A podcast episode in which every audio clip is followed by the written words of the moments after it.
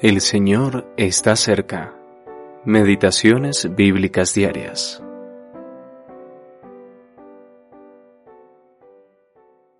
Él tomó su vida en su mano, y Jehová dio gran salvación a todo Israel. ¿Por qué, pues, pecarás contra la sangre inocente, matando a David sin causa? Primera de Samuel, capítulo 19, versículo 5. David y Jonatán, segunda parte. El odio de Saúl hacia David no hizo más que aumentar al ver cómo Dios lo ayudaba constantemente y cómo se manejaba sabiamente en todas las situaciones. En su maldad y alejamiento de Dios, Saúl llamó entonces a todos sus siervos para que mataran a David.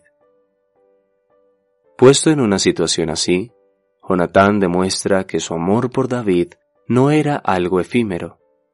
Ignorando las órdenes de su padre, le cuenta a David el plan de Saúl de darle muerte y le promete hablar con él.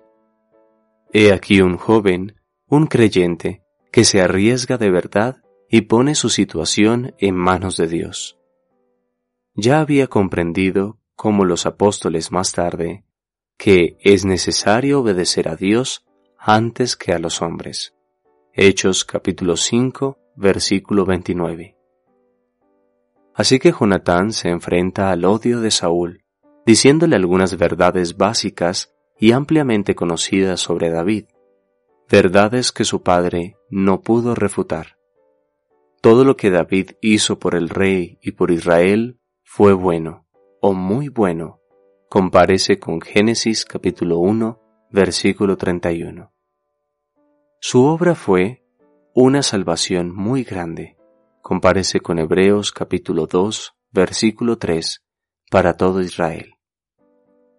Ningún hecho queda fuera. Además, Jonatán declara que cualquier ataque perpetrado contra David sería un pecado contra la sangre inocente. Compárese con Mateo capítulo 27, versículo 4 sin causa. Compárese con Juan, capítulo 15, versículo 25. Tales palabras señalan a nuestro Señor Jesús, quien es también el Señor de David.